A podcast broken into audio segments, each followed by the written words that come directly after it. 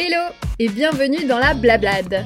Je suis Ade, 33 ans, créatrice de Witch Please Bijoux, experte en social media et ex-wedding planner. J'ai développé mon activité sans gros investissement. Par le réseau, j'ai réussi à en vivre au bout de deux mois et ça continue depuis 4 ans. J'ai donc l'expérience de la vraie vie, celle d'une nobody. Pas celle d'un parcours unique, extraordinaire qui concerne une personne sur des milliers qui se lancent. Je ne gagne pas des millions, je n'ai pas de maison en plein Paris, je ne bosse pas 70 heures par semaine, je ne veux pas faire la coupe de Forbes. J'ai un travail que j'appelle une passion raisonnable et je suis passée par les mêmes steps que n'importe quel créateur. J'ai utilisé des outils concrets, applicables à mon échelle pour atteindre mon objectif de vivre rapidement et agréablement de mon activité. Ici, on va parler de façon décomplexée de plein de choses. La peur, le burn-out, l'organisation, les outils, la visibilité, l'isolement, l'influence, le marketing, le branding, bref, je vais vous livrer mon expérience, ma vision des choses, mes tips concrets pour vous aider dans votre quotidien à bien vivre votre aventure. Alors, si vous hésitez à vous lancer, ou que c'est déjà le cas, mais que vous aimeriez débloquer des skills, si parler d'une autre façon de vivre sa vie pro vous intéresse, Bienvenue à la Blablade, le podcast du blabla utile façon coup de fil entre copines. On n'oublie pas de s'abonner, d'activer la cloche pour ne rien louper et de balancer 5 étoiles. Hello à tous et à toutes et bienvenue dans ce nouvel épisode de la Blablade. Aujourd'hui, je vais vous parler de votre image de marque. Alors, euh, l'image de marque, c'est quoi? Une image de marque, donc pareil, on va commencer par un truc très scolaire. Une image de marque, c'est l'ensemble des éléments visuels et verbaux qui représentent une entreprise ou un produit. L'image de marque est conçue pour être immédiatement reconnaissable et pour susciter des émotions et des associations positives chez les consommateurs. Euh, en gros, c'est comment tu veux et tu vas être perçu. Euh, ton image de marque comprend ton axe créatif, euh, ton identité visuelle, etc. Hum, l'important, c'est de ne pas confondre entre l'image que tu es, et celle que tu veux te donner. Quand on bosse pour soi, euh, c'est très, difficile, très difficile au début, en tout cas, de savoir un peu la direction, la direction qu'on doit prendre pour sa communication visuelle. On ne sait pas trop pour le logo, pour le nom, les couleurs, etc. On peut un peu patauger. Alors, des fois c'est évident, hein, des fois tu, tu, as une idée directe comme ça. Et, et ok, si t'as as déjà des trucs en tête que t'es décidé, et eh bah tant mieux. Après, à voir euh, si c'est adapté et cohérent avec euh, ton objectif, avec tes objectifs plutôt. Mais dans tous les cas, moi, euh, j'ai tendance à conseiller, j'ai tendance à penser que quand on bosse pour soi, le plus simple, c'est de travailler sur une image de marque qui colle avec sa propre personnalité. Ta marque, c'est toi. donc, plus tu vas aller vers des choses qui te plaisent naturellement, euh, plus tu auras de facilité à faire ta communication, à créer ta communication et à être... Euh, et que tout soit en harmonie en fait. Euh, je te donne un exemple un peu débile mais très parlant. si tu es française, tu vas difficilement réussir à communiquer en chinois. si tu parles pas chinois du tout. Tu pourras peut-être au début bien taffer, préparer voilà les trucs, euh, bien taffer la langue, te débrouiller, euh, aller sur Google Traduction, nanana. Mais dans tous les cas, un moment ou un autre, euh, que ce soit directement ou un peu, un peu plus tard, ça va se sentir que tu ne sais pas parler chinois. Je sais pas si, voilà, tu vois ce que je veux dire? Donc, pareil, si t'es une nana un peu genre classique, BCBG, tout ça, tu vas avoir difficilement une street cred. Donc pas besoin de nous sortir des morceaux de rap euh, dans tes reels ou je sais pas quoi parce qu'on t'a dit de coller à la tendance. Euh, ça marchera pas. À l'inverse, si t'es un produit de quartier, fais pas la meuf qui vient du 16 à vous voyez tes clientes et à te une vie parce que pareil, euh, ça ira 5 minutes en fait. Là, je parle de, vraiment de la communication de quelqu'un qui est solopreneur, qui a son compte, qui a sa petite marque. je parle pas de un projet d'envergure, etc. Euh, qui sera un peu moins personnifié, si vous voyez ce que je veux dire. Là, euh, moi, je parle vraiment d'une communication de quelqu'un qui veut se lancer, qui est toute seule, tout seul, euh, face à son ordi et qui doit créer nom, logo, couleur, charte graphique, identité visuelle, communication digitale et qui se dit comment je vais faire. Donc, mon conseil pour ça, c'est de d'aller en fait dans ton sens. Euh, t'es sans aucun doute euh, quelqu'un d'extraordinaire, donc t'as pas besoin d'aller piocher dans d'autres univers que le tien. Déjà parce que de un, comme je t'ai dit, tu vas te faire cramer. C'est sûr et certain, un moment ou un autre, en fait, ça a manqué de cohérence vu que ça ne te ressemble pas. De deux, ça sert à rien de, vouloir euh, faire ou d'évaluer qui tu es, c'est ta force. Tu es indissociable de ton projet, tu as besoin de le personnifier. Plus tu le personnifieras avec ta propre personne, plus, euh, les gens en fait te, se sentiront impliqués, embarqués dans ton aventure.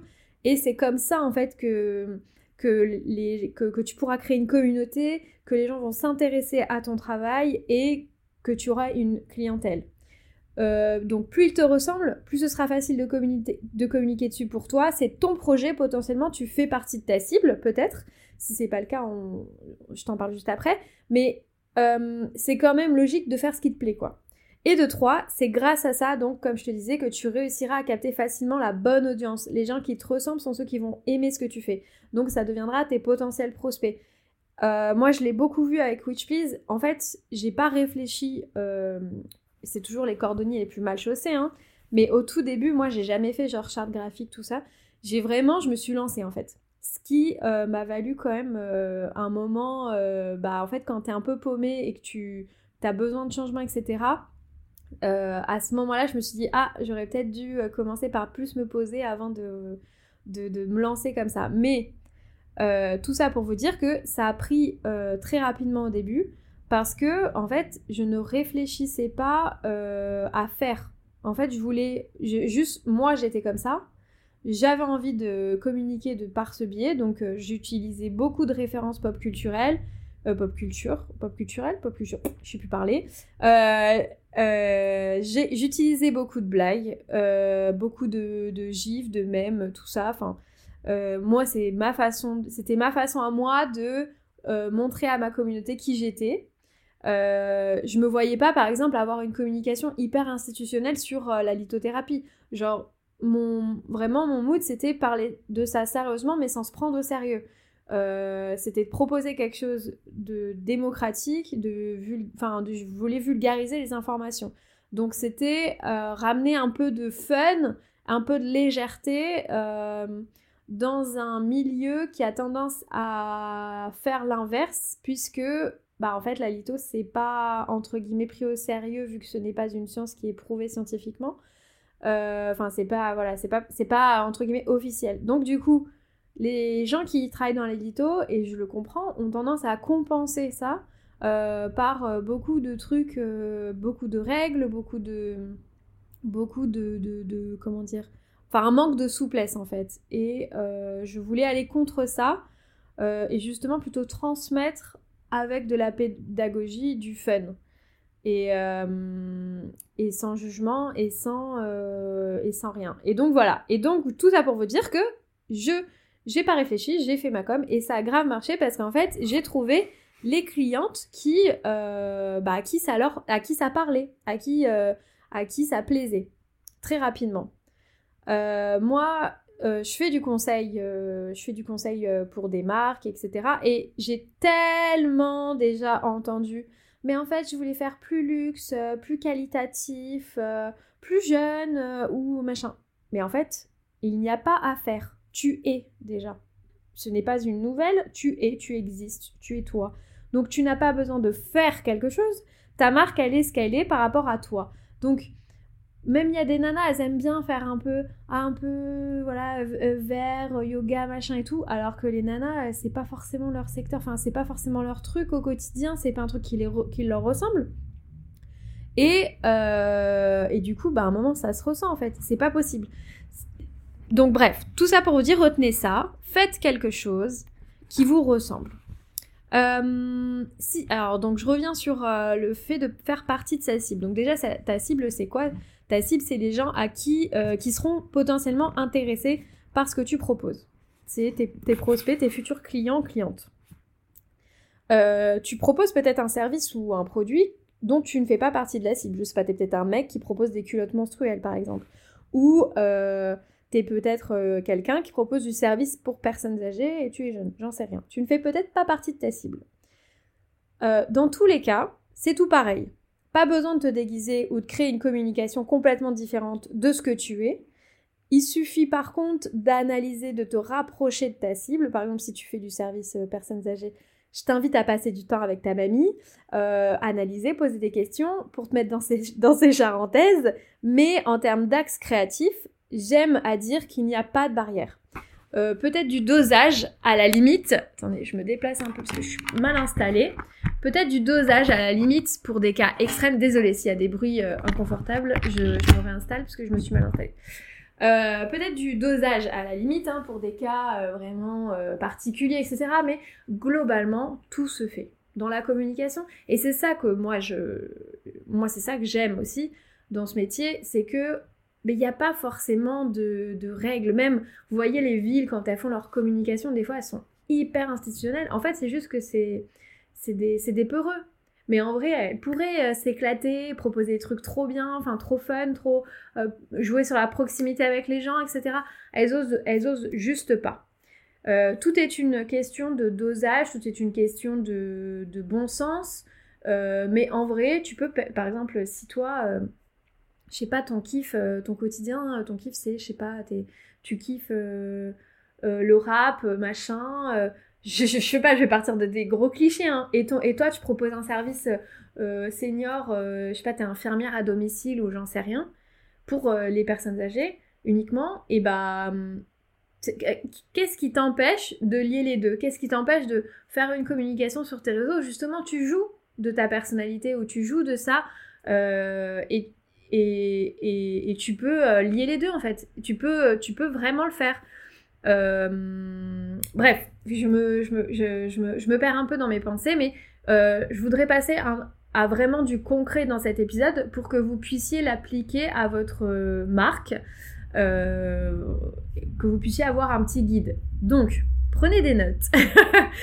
Déjà, comment savoir par où commencer Je te conseille de traîner de longs heures sur Pinterest, Instagram, etc.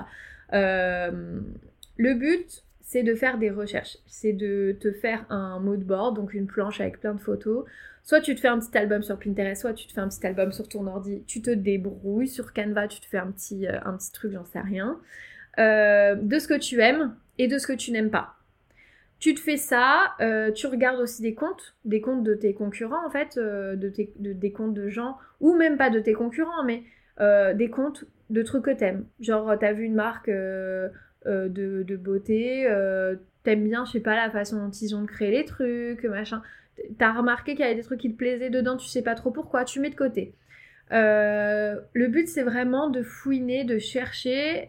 et en fait, tout ça, plus tu vas le faire, plus ça te permettra de faire le tri et de ressortir une tendance dans ce que tu aimes.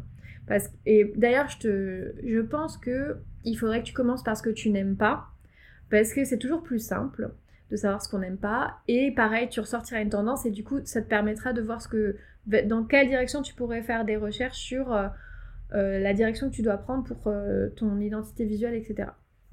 Ça, c'est la plus grosse, c'est une grosse étape, c'est long, mais il faut le faire. Et ne le fais pas d'un coup.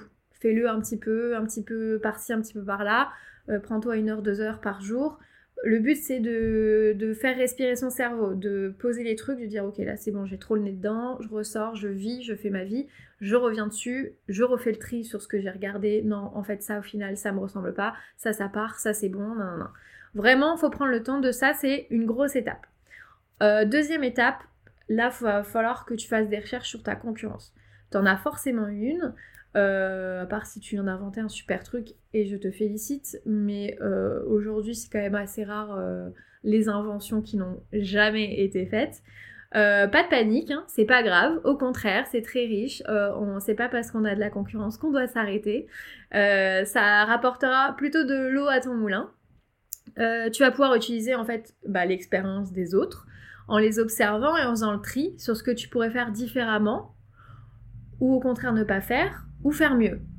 Donc que ce soit en termes d'image de marque ou globalement hein, pour euh, ta proposition de, produit, de service, qu'importe, euh, ça va t'aider. Euh, surtout garde en tête de comparer le comparable. si tu es créatrice de bijoux à Paris, que tu es seule dans ton activité, que tu fais tout toi-même, la concurrence, ça va pas trop être Pandora et Gémeaux, si tu vois ce que je veux dire. tu vas plutôt chercher d'autres créatrices françaises ou peut-être pas françaises, mais en tout cas dans un pays qui va connaître le même le même mood que toi, enfin le même mood que toi, dans un pays, on va dire similaire à la France, parce que par exemple si tu suis une créatrice en Asie, bah ça va, elle va pas faire face au même coût que toi des choses, etc. Donc peut-être qu'elle aura plus de moyens. Enfin, vous voyez en fait, faut vraiment trouver quelqu'un qui, qui est à peu près dans la même situation que que, que toi en fait. Euh, qui est solo, qui a les mêmes moyens humains et potentiellement financiers. Même si ça, ça peut évidemment changer d'une personne à une autre. Vous voyez, enfin, faut trouver quelqu'un de vraiment proche en tout cas. Euh, le but, c'est de regarder la concurrence pour savoir se démarquer. On n'est pas en train de regarder la concurrence pour la copier. On ne copie pas la recette de quelqu'un. J'en ai déjà parlé dans un autre épisode, mais c'est mal et ça marche pas. Et en plus, personne, moi, je crois au karma. Euh, c'est son gâteau avec sa recette et ses ingrédients. C'est bien d'aller voir, de le goûter et euh, de voir ce que tu ferais différemment. Mais cette recette-là, elle, elle la fera toujours mieux que toi. C'est normal. Mais bonne nouvelle, toi, t'es es, une sacrée pâtissière aussi. Donc tu, sauras en fait proposer euh, ta propre recette avec tes ingrédients qui plaira à ta clientèle. Donc fais-toi confiance, ne tombe pas dans les limbes de la copie. Tu vaux mieux que ça, tout le monde vaut mieux que ça. Et pour ceux qui n'ont pas écouté l'épisode, euh, je crois qu'il s'intitule Faire la différence entre la copie et l'inspiration. Ouais, c'est comme ça. Faire la différence entre la copie et l'inspiration. Je t'invite à aller l'écouter juste après. Euh, d'ailleurs, petite euh, parenthèse, si tu te fais copier par quelqu'un, ne te fatigue pas, ne gaspille pas ton énergie. comme Coco Chanel a dit, prenez mes idées, j'en aurai d'autres. Donc, te fatigue pas avec tout ça, sachant que les gens le voient. Enfin, sur les réseaux, personne n'est dupe. Euh, moi, c'est H24, euh, enfin pas H24, mais euh, franchement, il y a au moins une fois par mois où on m'envoie un truc que quelqu'un a fait à peu près pareil ou exactement pareil.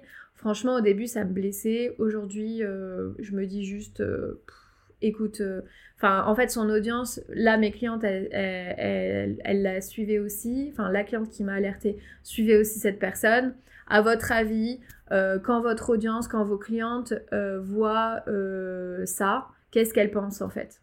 Et c'est quoi le mieux? C'est de, est-ce que forcément ça va leur faire plaisir d'aller acheter un truc à quelqu'un qui copie quelqu'un d'autre? Non, moi ma cliente elle était énervée pour à ma place, elle était même plus énervée que moi, et donc ça sert à rien en fait. Donc dites-vous que vous avez une longueur d'avance, faut continuer et avancer. Ensuite, donc du coup, euh, la concurrence, euh, la charte graphique. Alors là, c'est, ça va être une grosse partie. Euh, donc pareil, prenez des notes. je ferai quand même sur Instagram un, petit récapitulatif, pas d'inquiétude. Mais on va passer au vif du sujet. Là, ça va être vraiment les étapes qui vont vous permettre de créer votre charte graphique. Alors la charte graphique, c'est quoi? C'est très simple, c'est un document qui contient les règles que tu vas te poser concernant ton image euh, de marque. Euh, donc là, je vais te dire comment le créer, comment tu vas remplir ce petit document. Euh, ça sera vraiment ton guide pour garder un axe créatif cohérent et ne pas partir dans tous les sens. et surtout, par exemple, si tu plus tard tu embauches un alternant, une alternante, un stagiaire ou un salarié, ce document servira en fait vraiment de, point de départ euh, pour ta communication. Il va ça va être vraiment la, base euh, de tes choix visuels pour ta marque à respecter. Euh, là, je vais te proposer une version très détaillée de la charte graphique parce que je voudrais aussi dedans définir un peu ton identité visuelle parce que je trouve que quand euh, c'est bien de pousser le truc quand on, est, quand on est solo au début, comme ça ça permet aussi de cadrer pour euh, soi en fait. Euh, sinon la charte c'est un peu plus rapide à faire et c'est plus technique que genre là je vais intégrer plus des trucs un peu philosophiques de ta philosophie de ta marque etc. Bref, tu vas voir. on commence. Alors en tout premier tu vas te faire une première page sur ton logo.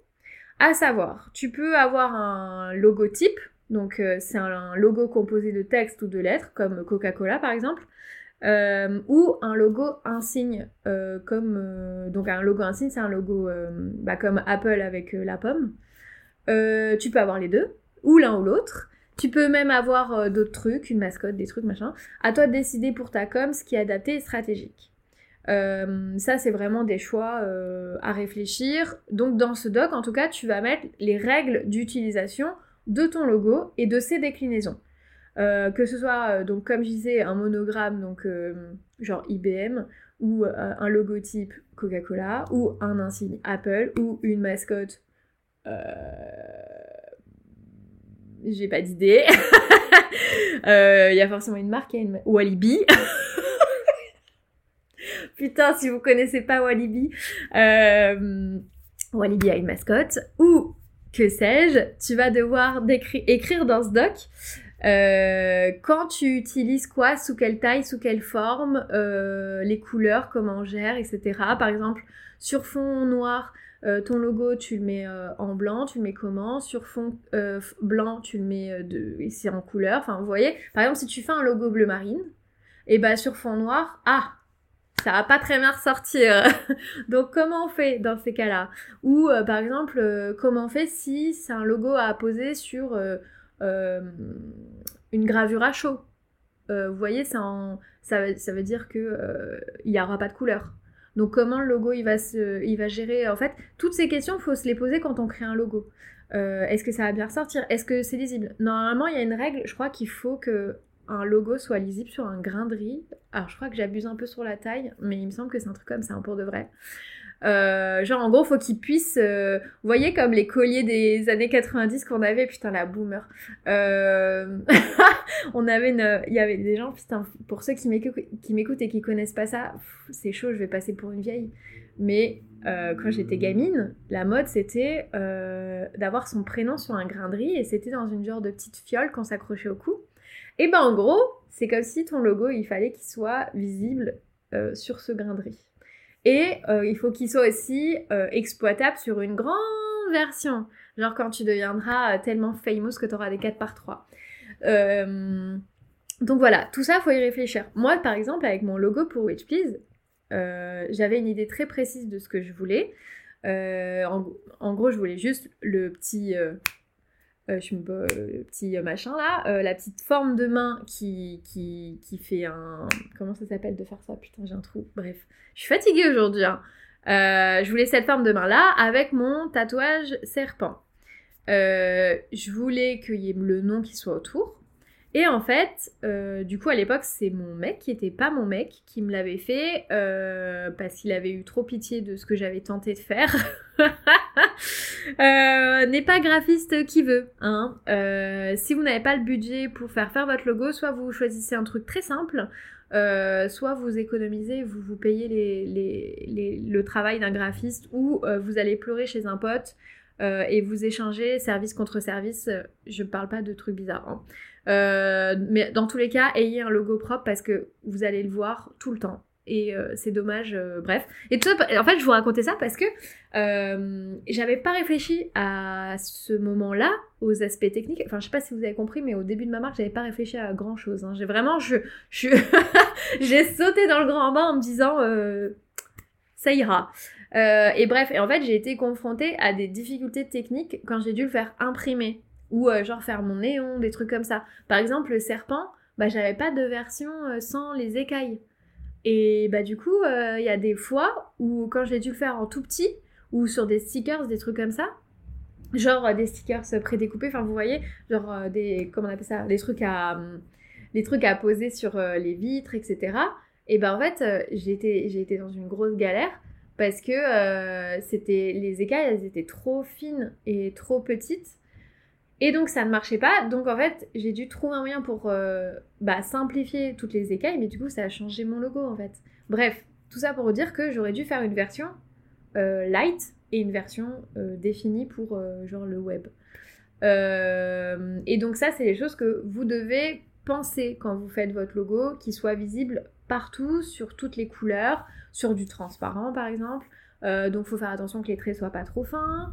Euh, faire attention que de loin aussi ça, ça fasse pas un gros tas. Vous voyez quand on fait des trucs assez ronds, assez épais, quand on s'éloigne, ça peut faire une forme un peu illisible. Donc bref, pensez à ces détails-là quand vous décidez pour votre logo. Et donc tout ça pour vous dire euh, que dans cette première page de votre super document, dans votre charte graphique, vous allez devoir mettre tous ces détails-là du logo. Et par exemple, si vous avez des, explications à donner aussi, si c'est un logo abstrait, euh, par exemple euh, bah, euh, la virgule de Nike, et bah, vous, vous donnez les justifications parce que pareil, c'est un document qui va vous servir à, peut-être avec d'autres employés, d'autres, d'autres, d'autres collaborateurs, des partenaires ou j'en sais rien. Ils vont, ils vont potentiellement peut-être vous demander votre charte graphique. Euh, pour, pour respecter l'image que vous avez créée de votre marque. Et donc, par exemple, Nike, bah, euh, l'explication, euh, j'ai été chercher sur Google, l'explication de, de la virgule, c'est qu'en gros, ils n'avaient pas le budget au départ et donc ils ont payé genre leur logo 35 balles. et en fait, c'est une graphiste, une étudiante en graphisme qui leur a fait cette virgule, qui est maintenant leur emblème. Et en fait, elle s'est inspirée de la déesse Nike, qui a des ailes. En fait, euh, apparemment, cette déesse est connue pour euh, genre être archi rapide. Et, euh, et, en fait, elle a, elle a voilà, fait une, une illustration abstraite et simplifiée d'une aile. Et c'est ça qui a donné aussi le nom de la marque, parce qu'avant, ça avait un autre nom. Bref, vous voyez, bah ça, c'est des trucs qu'il faut garder en explication, parce qu'en fait, ça peut aussi donner le ton à votre future communication. là, par Nike, on sait que des trucs un peu dieu, déesse et tout, ils ont déjà fait beaucoup de com euh, sur, euh, dans ce, sens-là. Bref, pareil, si vous avez un slogan, euh, faut faire une page, tout pareil que pour le logo, explication, code couleur, visuel, utilisation, à quel moment, pourquoi, machin. voilà, première page, ok. Deuxième page. là, ça va plus court, plus simple. C'est juste votre palette de couleurs. Enfin, plus court, plus simple. C'est plus court à, faire cette page, mais bah, à vous de bien réfléchir à vos couleurs. Encore une fois, le but c'est de cadrer pour pas que ça parte dans tous les sens. Donc euh, vous mettez bien vos codes RVB, CMJN. Euh, donc ça c'est les codes couleurs euh, en fait que vous allez pouvoir retrouver sur Photoshop, Illustrator et Design. Et en imprime, enfin ça va être, ça va vous servir pour, par exemple si vous travaillez avec des imprimeurs, des trucs comme ça. Euh, en tout cas, il faut les connaître, faut les apposer. Pareil dans Canva, en fait, par exemple, si vous voulez le bon, euh, je sais pas, vous avez choisi du rose, si vous voulez exactement le bon rose, et eh ben vous pouvez rentrer votre code couleur choisi partout et vous allez exactement avoir le même rose. Je prie pour que Instagram rajoute cette fonctionnalité parce qu'on en a tous vraiment marre de galérer à avoir les, bonnes teintes. Euh, ah, si vous entendez du bruit, c'est mon chien qui me quitte.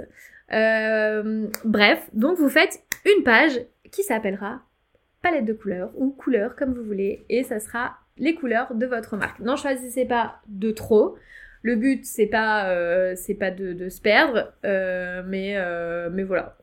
Pour la page du coup 3, non ou 2, ça dépend si vous avez un slogan, il va falloir faire une page sur la typographie. Donc là vous allez y mettre vos choix de police. Je dis vos choix parce que vous allez peut-être en utiliser plusieurs. je vous conseille de ne pas dépasser les 3. C'est un peu la règle qu'on impose aussi sur, euh, genre quand on fait un document de com, genre une affiche ou quoi. Euh, on dépasse pas les trois polices différentes, parce qu'après ça fait vraiment bordel. Euh, donc genre une pour les titres, une pour les, sous-titres et une pour le contenu texte. On oublie les typos illisibles genre papyrus, hein, on essaye de faire un truc un peu moderne. Et si vous me parlez du comics sans MS, je vais arrêter de vous parler. Euh, donc pareil, vous vous rendez sur dafont.com, D-A-F-O-N-T.com et vous euh, bah, perdez de longues heures sur ce site euh, qui contient énormément de police. Vous faites des tests et pareil hein, sur fond noir, fond blanc, etc. De près, de loin, tout petit. Vous regardez tout. Et sur ce document, vous allez donc y mettre le nom de votre police. par exemple, vous, allez mettre la police pour les titres, c'est telle police, la police pour les sous-titres, c'est telle police, la police pour les contenus textes, c'est tel truc. Après, par exemple, sur vos posts Insta, eh ben, euh, vous pourrez utiliser peut-être la police des sous-titres, des fois la police des titres, si vous faites des visuels avec des phrases ou des trucs comme ça, genre un peu visuel inspiration, des, phrases d'inspiration. Et eh ben, dans tous les cas, vous avez trois polices, vous utilisez vos polices. Euh, pour la page 3, vous allez faire une page moodboard. Donc, ce que je vous parlais au début de cet épisode euh, va vous servir maintenant. En gros, là, le but, c'est de faire une planche avec plein de photos. Euh, et en fait, pour le but, c'est de retranscrire euh, le, mood, de retranscrire euh, l'axe créatif qui vous plaît.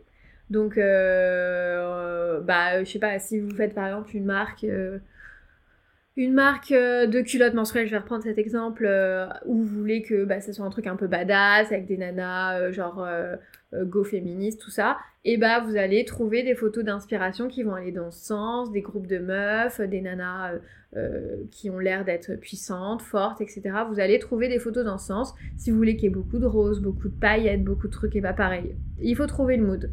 Euh, donc vous rassemblez toutes les photos qui vous parlent pour votre marque, comme si un peu vous organisiez votre premier shooting et que vous deviez briefer le photographe pour euh, le mood du shooting. vous pouvez aussi y mettre des phrases un peu inspirantes, des, visuels qui vous plaisent, etc. Ça peut aller vraiment euh, ça peut être large en fait. C'est pas forcément quelque chose. Faut pas forcément trouver des photos de nana genre en culotte par exemple.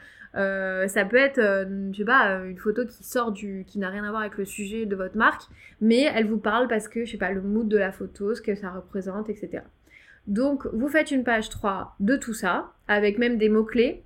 Ça c'est le top aussi. Vous rajoutez des mots clés pour votre marque, puissante, badass, tout ce que vous voulez. Voilà. Page 4 Là, là c'est un peu euh, le travail euh, supplémentaire que je vous demande, mais qui va vous servir. Euh, vous allez créer une présentation de votre marque. Donc, genre sa philosophie, son histoire, pourquoi, comment. Et vous allez aussi rajouter le ton que vous allez utiliser pour parler à votre audience. Vous pouvez utiliser un ton amical, friendly, au contraire soutenu, distancé. Enfin ça, c'est à vous de choisir selon votre secteur, selon, selon ce que vous proposez. Et moi, en dernière page, euh, j'aime bien rajouter à ce document une page pour les réseaux sociaux. Parce que c'est là où vous allez commencer le plus vite. Et euh, moi, je trouve que c'est important de se cadrer sur ça pour pas partir dans tous les sens et faire un truc propre. Parce que c'est pas parce qu'on est solopreneur, c'est pas parce qu'on travaille solo que ça va pas être clean. Et euh, même si euh, je vais vous faire un épisode entier sur euh, la stratégie digitale, enfin je pense même plusieurs épisodes, je vais essayer de le découper en parties pour que ce soit pas trop relou à écouter et surtout que ce soit clair et que vous ayez des trucs concrets à appliquer rapidement. mais en gros, je vous conseille de faire sur cette page un petit feed planner, vous voyez, un genre de faux feed Insta pour bah, que vous puissiez vous projeter, voir comment votre il va, à quoi il, va, il peut ressembler, qu'est-ce que vous voulez euh, mettre quoi où, euh, et même euh, peut-être des idées vidéo pour votre compte TikTok si vous voulez en faire un. genre mettre des petites idées par thématique. Ok, je vais faire des vidéos backstage de la création de ce produit. Ok, je vais faire des vidéos trend. Genre ça parce que je me sens capable de me mettre devant la caméra. Ok, et puis que je sais pas, ça, ça colle. Si ça colle, par exemple, si vous êtes quelqu'un de bah, euh, assez expansif, etc., et que vous n'avez pas peur de vous mettre devant la caméra, bah, vous savez que vous allez pouvoir euh, rajouter beaucoup d'autodérision, de, beaucoup de second degré à vos vidéos. Donc ça, vous pouvez le noter, genre euh, vidéo trend drôle, machin. vidéo genre préparer les commandes. Enfin, ça dépend ce que vous faites évidemment, mais vidéo suis-moi une journée. Enfin, ça peut être plein de trucs. Donc notez les idées que vous avez pour vos réseaux sociaux. faites un faux feed Insta pour euh, vous aider. Ça vous aidera aussi pour euh, les prochains posts. Et en fait, ça donne déjà un petit élan, vous voyez, pour cadrer déjà vos réseaux sociaux, même si vous en êtes au tout début. Moi, j'avais commencé Instagram avant de faire mon site internet. Parce que le but, c'est de teaser. Euh, c'est vraiment une erreur que de croire qu'il faut attendre que tout soit parfait pour communiquer dessus. Faut intéresser les gens dès le début. En fait, c'est tout le monde, enfin, on est, on est tous pareils. Hein et les gens s'attachent plus à une marque transparente et humaine que à une marque qui débarque de nulle part, euh, qui a quelqu'un qui a bossé dans l'ombre pendant six mois, un an, euh, voire plus, et qui pense que quand tout sera parfait à ses yeux, euh, les gens n'attendaient que lui et tout. Non, en fait, ça marche pas. vaut mieux teaser à mort, montrer des trucs, même impliquer les gens. Moi, au début, genre, je demandais à mon audience euh, même si on n'a pas d'audience, hein, d'ailleurs, au début, moi j'en avais une petite, mais genre euh, vraiment une petite, parce que même aujourd'hui, mon compte, il n'a pas euh, de ouf décollé. Genre, je suis à 8000 personnes, c'est pas un truc de, taré, mais par contre, j'ai un bon, un beau taux d'engagement. et bah, en fait, demandez-leur. Demandez-leur, même si c'est vos proches, en fait, ça commence comme ça, une marque ça commence avec les proches, puis après les proches des proches, puis après les proches des proches des proches des proches. Et, euh, et en fait, demandez-leur leur avis. Ok, j'ai pensé à faire ça. Est-ce que vous préférez comme ça ou préférez comme ça? Euh, tout en gardant évidemment euh, bah, la main sur les choses et de, vous, vous, n'êtes pas obligé de, de, toujours les écouter. Mais par exemple, si vous, vous demandez un truc et que vous vous faites pas comme les gens, si vous faites un sondage qui a plus qui ont choisi bleu et en fait vous, vous, dites bah non en fait moi blanc je pensais mieux et bah après vous vous refaites une vidéo en story en disant ouais en fait j'ai choisi blanc je vous ai pas écouté haha parce que parce que si ça ça ça ça et en fait, les gens, ils sont là, ah oui, d'accord, ok. Et en fait, ils vont interagir avec vous, ça va les intéresser parce que ça intéresse tout le monde de, savoir comment vous êtes en train de créer quelque chose. Euh, c'est, tout le monde trouvera ça intéressant et tout le monde va vous poser des questions, va interagir avec vous, il va se sentir concerné. Et une fois que ce sera concret, et eh ben vous aurez déjà une petite audience et vous aurez déjà un, petit tas de futurs prospects qui se sentiront impliqués dans votre marque. Bref, euh, du coup, euh, vous avez votre doc. Euh, je vais vous faire un, petit, un petit carrousel sur Insta, carousel ou carrousel mhm. Un petit carrousel sur Insta pour résumer tout cet épisode. pour que ce soit un peu plus clair parce que peut-être qu'à écouter c'est un peu long et, et que ça a l'air compliqué alors qu'en fait une charte graphique c'est vraiment très simple, c'est pas si compliqué que ça. Euh, mais c'est nécessaire de le faire pour, encore une fois, vous donner un cadre et vous aider à partir du bon côté. Euh, c'est vraiment votre plan en fait qui va euh, vous tenir dans... c'est les rigoles quand on joue au bowling, vous voyez Donc bref, j'espère que ça va vous aider, j'espère que c'était clair, même s'il y a beaucoup de choses, c'est vraiment plus simple que ça n'y paraît. Euh, voilà, voilà. En vrai, euh, j'ai plus grand chose à ajouter. Si jamais vous avez des questions, n'hésitez pas à m'envoyer un message, alors que ce soit par email ou sur Instagram. Mon compte c'est Adeline Brunet B, B-R-U-N-E-T, B. Euh, vous pouvez m'envoyer un MP, vous pouvez m'envoyer un mail. je vous aiderai avec grand plaisir. Euh, et voilà, bon courage pour, euh, la création de ce doc. Si, euh, si jamais vous vous en faites un dans les jours qui viennent, dans les semaines, enfin qu'importe, n'hésitez pas à m'envoyer une petite story, à me taguer sur vos stories, etc. Ça me fera super plaisir. et bon courage pour ce début d'activité. À très bientôt pour un nouvel épisode. Bye